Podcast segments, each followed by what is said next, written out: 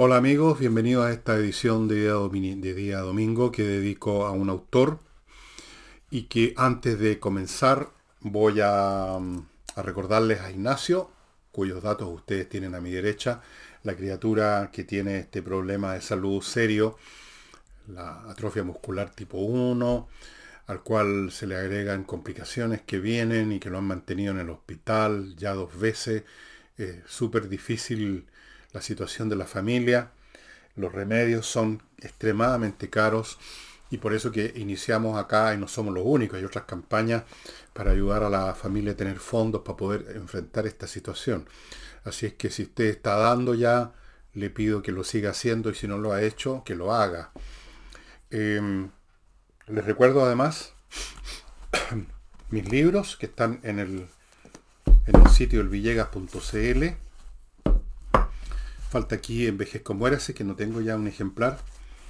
Estos libros están agrupados en varios, varios combos, de dos o de tres, variados, por supuesto, por supuesto, y a precios muy accesibles, pero ustedes pueden comprarlos de uno también si quieren. Y como les he dicho, tantas veces. El despacho es muy rápido en Santiago un día, en provincias dos, y los precios también son súper, súper módicos y no hay ningún problema en el mecanismo de pago que está ahí, eh, digital ni uno, nunca hemos tenido ningún problema.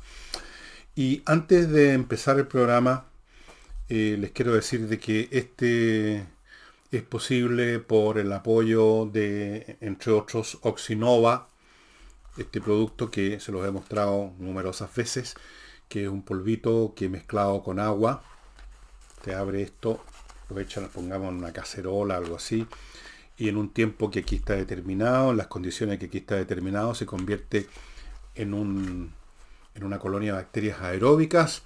Usted echa eso ahí donde hay malos olores en su casa, puede ser los fregaderos, los, los artefactos del baño, Puede ser el jardín, si usted lo vaporiza, sirve para los malos olores que producen las fecas de los gatos, los perros, incluso de los, de los pájaros. Si tiene árboles, qué sé yo, van a ver en todas partes.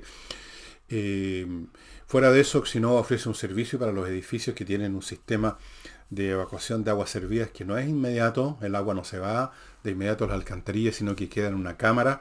Y eso significa que en ocasiones los olores empiezan a subir por todas las cañerías y no, importa lo que hagan los los habitantes de los departamentos, el mal olor aparece por todos lados y se requiere un tratamiento especial y para eso Oxinova ofrece un servicio, van técnicos para su edificio a hacer a dar las recomendaciones del caso. Oxinova es uno de los auspiciadores que hace posible este programa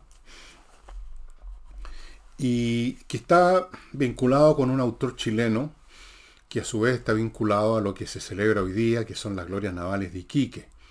Un autor súper importante en la literatura chilena, en lo que respecta sobre todo a la literatura histórica, a una literatura que ha hecho, ha convertido en narrativa, en parte de ficción, en un grado, y en parte basada en la historia de situaciones de nuestra vida nacional, desde luego la guerra del Pacífico, la época de la colonia, en fin, un montón de cosas, los primeros años de la independencia, etc. Ese autor es Jorge Inostroza.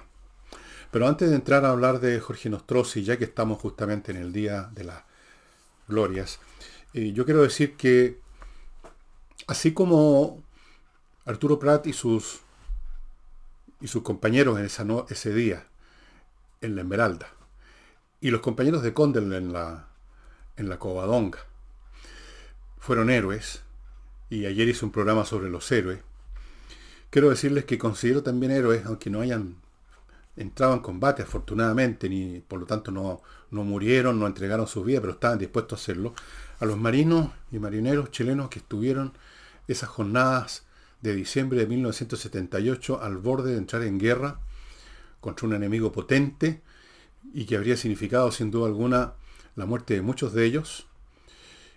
Y sin embargo allí fueron decididos a hacer lo que fuera necesario y a entregar su vida si era preciso. Y junto con ellos también, por supuesto, están las otras fuerzas militares de nuestra época, de esa época, soldados, aviadores que estaban en la misma circunstancia. El país estaba muy debilitado por todas clases de situaciones que no las voy a recordar ahora. Y era muy difícil la situación que enfrentábamos. Y sin embargo, tanto los soldados, me consta, conozco la situación que se vivió ahí, los soldados estaban dispuestos hasta el último disparo, hasta la última bala, estar en el puesto que se les había asignado y los marinos que se embarcaron ese día en que la flota se dirigió al sur ya para enfrentar al adversario, estaban también decididos. Todos ellos fueron héroes que vivieron, a Dios gracias, pues no hubo guerra, a Dios gracias, pero estaban dispuestos. Para todos un respetuoso y gran saludo, porque sin ellos, sin personas como ellos, un país simplemente deja de existir muy rápido.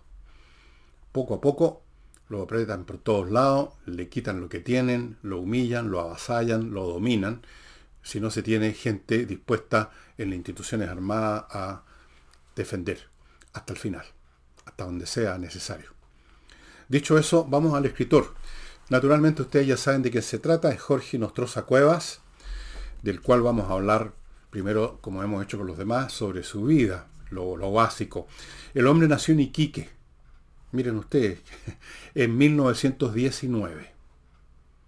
Y murió muy prematuramente en 1975 en Santiago, es decir, tenía del año 20 al 55, hay 35 años, 36, murió, murió súper joven, o sea, murió de cincuenta y tantos años. Muy joven, de un ataque cerebrovascular creo, y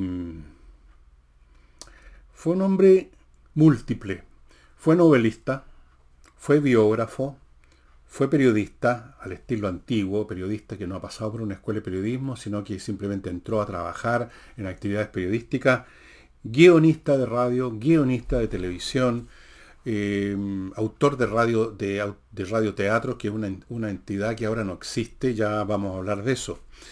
Se dedicó toda su vida a, por lo tanto, escribir. Todas estas cosas que les he dicho son escritura. Y él mismo decía, yo vivo para escribir y de lo que, de lo que escribo, de lo que gano escribiendo, vivo. Eso era. Nació, como digo, en 1919 en, en Iquique, hijo de un abogado y de una profesora de historia, que además era concertista en piano, y una poetisa, nacido entonces en un ambiente culto, pero no de rico ni mucho menos de clase media, diríamos. Muy pronto quedó huérfano de padre, a los 9, 10 años, una cosa así. Y entonces su familia, su mamá y sus cinco hermanos se vinieron a Santiago. Entonces, ya en Santiago, siendo un niño, Jorge Nostroza entró a estudiar al Instituto Nacional Barros Arana y luego entró, cuando salió del colegio, entró a estudiar Pedagogía en Historia, carrera que no concluyó. Aquí se da un elemento que les he comentado en numerosas oportunidades, en el sentido de que por algún, por diversos motivos, los escritores, muchos de ellos, no todos, pero muchos de ellos, y yo diría la gran mayoría, no estudian una carrera o la dejan a mitad de camino, o si la llegan a terminar, la terminan hasta ahí nomás, y en todo caso no la profesan porque se dedican a escribir. Es el caso también de Jorge Nostroza, que abandonó la carrera, no, le interesó y entró a lo que le interesaba escribir y meterse en el mundo de la radio especialmente. La radio en los tiempos en que Jorge Nostroza era un hombre joven, que empezaba, digamos, a, a quemar sus primeros cartuchos, era una institución que para las generaciones actuales es inimaginable. La radio era más importante como medio de entretención de lo que posteriormente llegó a ser la televisión. La radio estaba todo el día prendida en las casas. Desde luego estamos hablando de un Chile mucho más pobre, infinitamente más pobre que el actual. Normalmente había, no había televisión, había una radio por casa. Todavía no existían las radios portátiles. Eso yo vi cuando aparecieron las primeras radios a transitores japonesas. En los años 40, 50, había la radio en la casa que estaba ubicada como un mueble preferencial en el living. y estaba todo el día prendida. La mamá, en esa época, en la familia, normalmente la mamá se quedaba en casa, se dedicaba a, a las labores de una casa, que son bien pesadas, ¿no? Hacer cama, hacer aseo, preparar almuerzo, vestir a los cabros chicos, si hay un enfermo, cuidarlo. Y ahí estaba la radio prendida todo el día con programas de... No habían tantos programas de conversación como ahora, que están por todos lados. Se conversa, pero no se dice nada en el fondo, dicho sea de paso.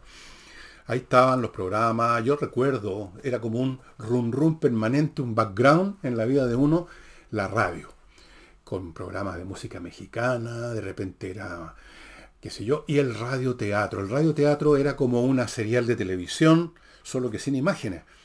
Los actores, que representaban con sus voces a los distintos personajes de este teatro, eh, hacían su parte, había un especialista que generaba ruidos de fondo y eran bien entretenidos. El oyente tenía que ir él imaginando las escenas que se estaban contando, narrando en la radio. Y desde luego, Jorge Nostroza, en el año, de aquí lo tengo anotado, en el año 48, estrenó lo que sería el más importante radioteatro que jamás haya habido en Chile, el más famoso ya en su época, y que para los que somos mayores y que lo recordamos, eh, desde luego rebasa, eh, elimina eh, echa a las sombras cualquier otro radioteatro, me refiero al, a Dios al séptimo de línea. Pero volvamos un poco atrás. Llega entonces a Santiago, empieza a estudiar pedagogía en historia, carrera que abandona por ahí, no sé, primero, segundo, tercer año. Era un hombre que le gustaba el boxeo, le gustaban las carreras, era carrerista como se dice, burrero en esa época. Y el año 39 me parece que fue el 39, se casó. Estamos hablando entonces de un hombre bastante joven, ¿no? Eh, estamos hablando de un hombre de unos 20 años, 21 años. Se casó, tuvo dos hijas y por mecanismos que no conozco, en algún momento ya era conocido, eh, pero yo no los conozco los mecanismos específicos, fue nombrado agregado cultural en Colombia, en, tanto en el gobierno de Eduardo Frei Montalva como luego en el gobierno de Pinochet. Él trabajó principalmente toda su vida en radio. El hombre era un hombre de radio. En esa época, quiero repito, la radio era no solo importante para la vida cotidiana de los chilenos y de, otras personas de, de otras ciudades también, de otros países, por supuesto.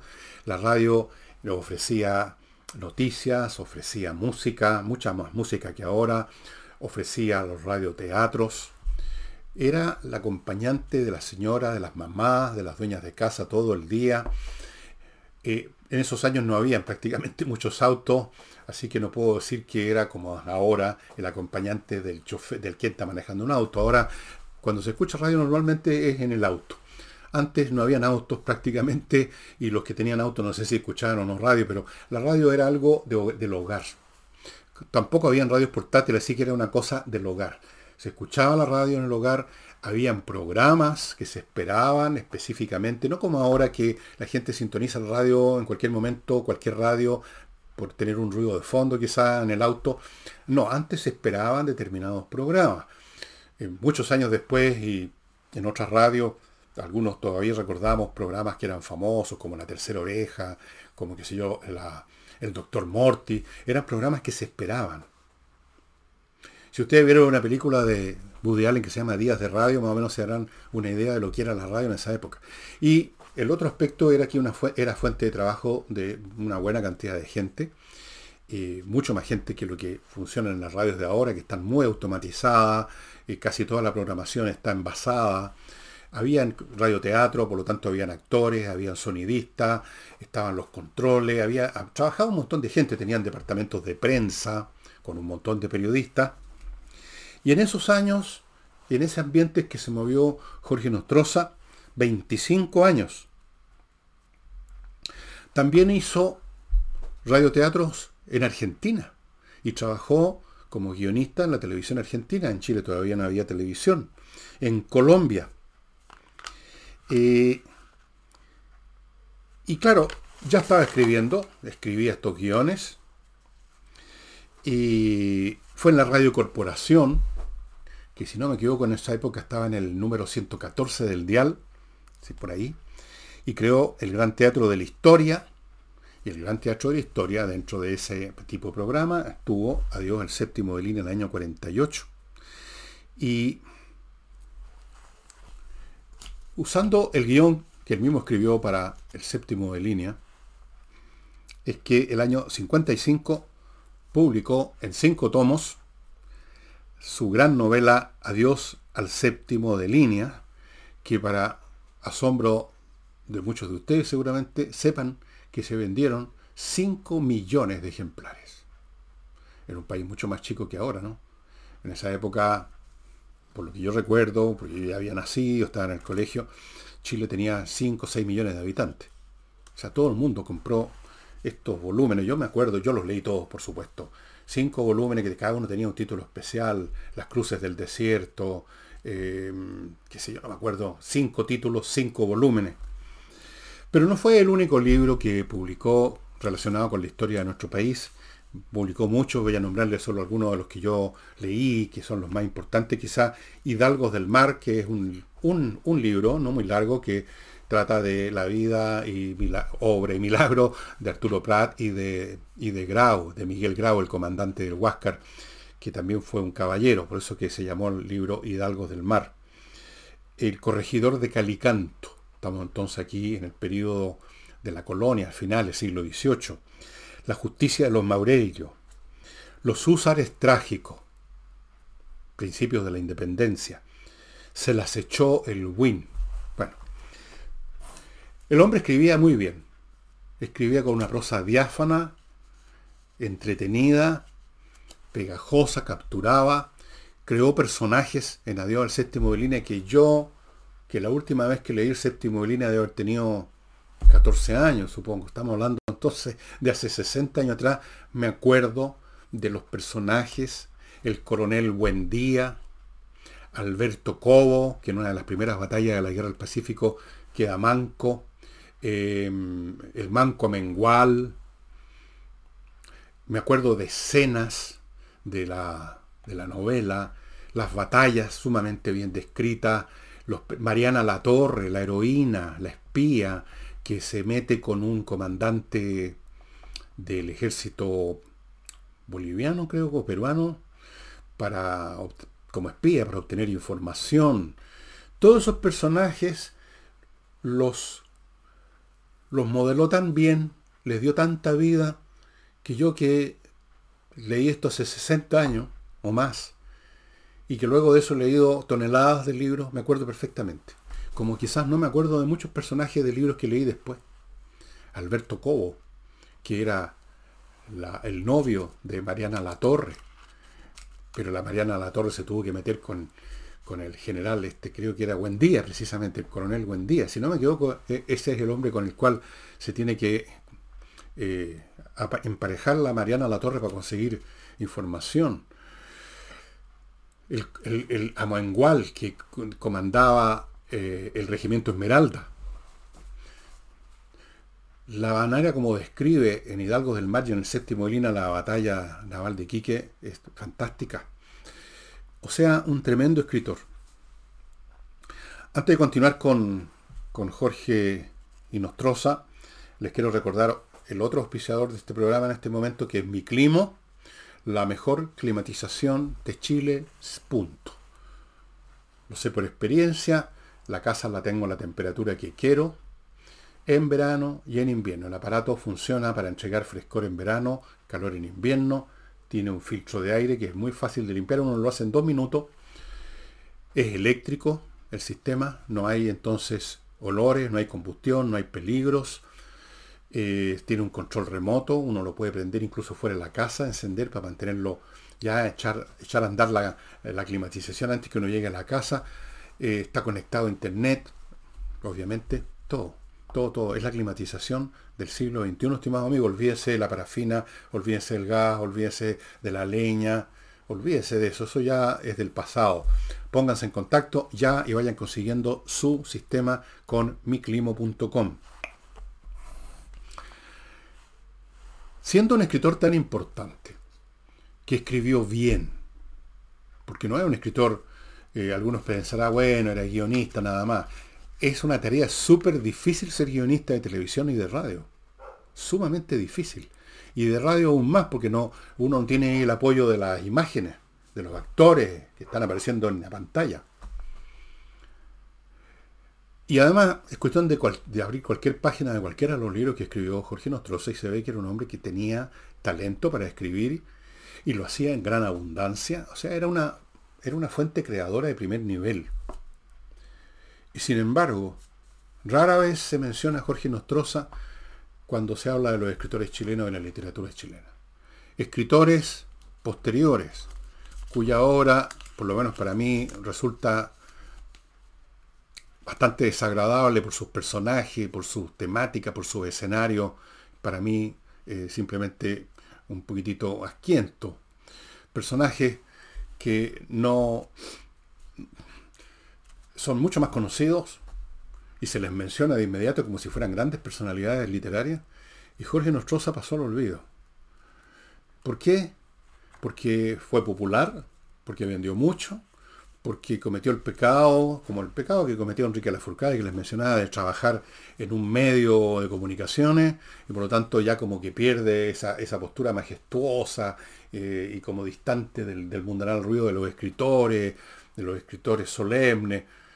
No sé, porque honestamente no se trata de que simplemente vendió mucho. Lean ustedes cualquier página de cualquiera de los volúmenes del séptimo de línea, y se van a dar cuenta ahí que el hombre tenía una técnica más que adecuada para escribir. Y fuera de eso, le dio un vuelo épico a su Adiós al séptimo de línea que yo no he visto en ningún escritor chileno, en parte porque no tocaron un tema épico como es una guerra, y en parte porque no nomás, porque no tuvieron el modo, el talento o las ganas, por último. Jorge Nostroza creó una épica de la guerra del Pacífico. Y para algunos que se sienten progresistas, modernistas y como por encima estas cosas, eso les debe parecer incluso también otro pecado, que haya convertido Jorge Nostroza una guerra en una épica. Jorge Nostroza debiera estar eh, en una posición mucho más destacada, mucho más recordada de lo que está. Yo creo que incluso ustedes, muchos de ustedes que están escuchando este programa o viéndolo, eh, o no se acordaban de él o no sabían que existía incluso. Yo sé que se reeditó el séptimo de línea hace unos años, la misma editorial que lo tiró por primera vez, creo que es Zigzag, y, y deben estar disponibles. Pero, insisto, cuando se habla de la galería de la fama, los escritores chilenos aparecen ahí, qué sé yo, eh, Edward, por supuesto, Donoso, Fernando Santibán, quizás, que ya es un poco más olvidado también, como todo pasa con todos los que tienen algunos 50 años, digamos, en que se murieron, eh, Eduardo Barrio, y qué sé yo.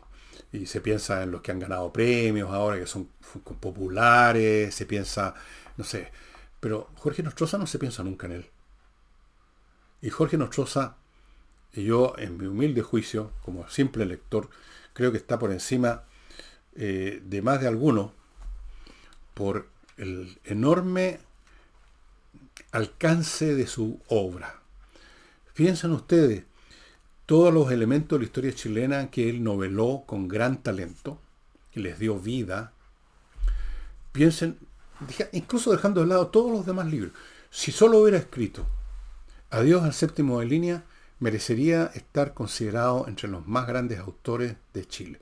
Pero claro, el hombre trabajaba en una radio, el hombre hacía radioteatro, como que, ah, como que no pega con esta cosa media académica que se asocia absurdamente con los escritores, con, este aire solemne que a veces adquieren algunos cuando los entrevistan y siempre se fotografían rodeados de una parafernalia libresca. si ustedes ven fotos, por ejemplo, de Jorge Nostroza, un hombre que está rodeado de la parafernalia de la radio, es un hombre de trabajo, un hombre que está escribiendo guiones, un guion en la mañana, otro guion en la tarde. y criando a su familia, a la cual yo no sé qué ha sido de sus hijas, seguramente tuvieron hijos y quizás tienen hasta nietos ahora. Eh, si están en alguna parte, seguramente están en alguna parte, eh, les mando un gran saludo y les digo que su papá o su abuelo o su bisabuelo fue un tremendo escritor y debiera ser mucho más recordado de lo que es ahora. Y mm, si ustedes no conocen la obra de, de Nostroza, yo les recomiendo que busquen los cinco volúmenes de Adiós al séptimo lino, por lo menos compren el primero para que vean la calidad de la prosa cuando va a empezar esta cuestión. Y nunca más van a olvidar el glorioso regimiento Esmeralda, el cabo Alberto Cobo, a Mariana Latorre, al coronel Amengual, eh, a Buendía, a Miguel Grau, Arturo Prat, al sargento Aldea, al cirujano Guzmán, a todos. Todos adquieren una vida, pero bueno, adquieren la vida que adquieren los personajes literarios cuando están bien descritos, cuando están bien presentados. Adquieren la vida eterna, o tan eterna como mientras haya lectores. Amigos, Jorge Nostroza es el hombre que ustedes debieran buscar en la librería. Y si no están en una librería en este momento normal, yo no sé, no hecho la investigación, yo espero que estén, aunque me he llevado muchas decepciones con las librerías de hoy en día, en que uno encuentra mucha, mucha cosa como el ¿ah? del discurso políticamente correcto, eh, mucha cosa de ese tipo, eh, y poca literatura a veces. Pero en fin, si no lo encuentran ahí, vayan a las librerías de viejo, que no hay pocas en Santiago, hay bastantes. Hay una galería en una galería en Providencia, cerca de las Torres de Tajamar, un poquito más arriba, en media cuadra más arriba de las cuadras de, la Torre de Tajamar hay una galería comercial en el, en el lado, eh, ¿cuál sería? Este, el lado norte de Avenida Providencia, donde hay una galería repleta de librerías de segunda mano. Seguro que ahí encuentran a Jorge Nostroza, hay otras librerías de segunda mano en Monjita, hay otras en San Diego, van a encontrar a Jorge Nostroza y se van a acordar de mí. Y antes de terminar el programa, amigos, les quiero insistir y recordar que este programa es posible y será posible mientras tengamos auspiciadores, porque cada programa cuesta. No, son, no, es, no da lo mismo un programa, poner o no poner un programa. Así que muy agradecido a Oxinova que sigue con nosotros y a Climo que se sumó a nosotros últimamente. Gracias a ellos este programa se puede hacer. Y no olviden amigos, a Jorge Inostroza. Si quieren más detalles de su vida, naturalmente los pueden encontrar en Wikipedia. Yo no saco más que algunas cosas básicas, pero eh, lo importante es leerlo. Jorge Nostroza merece ser leído. Y eso sería todo por hoy, por este domingo.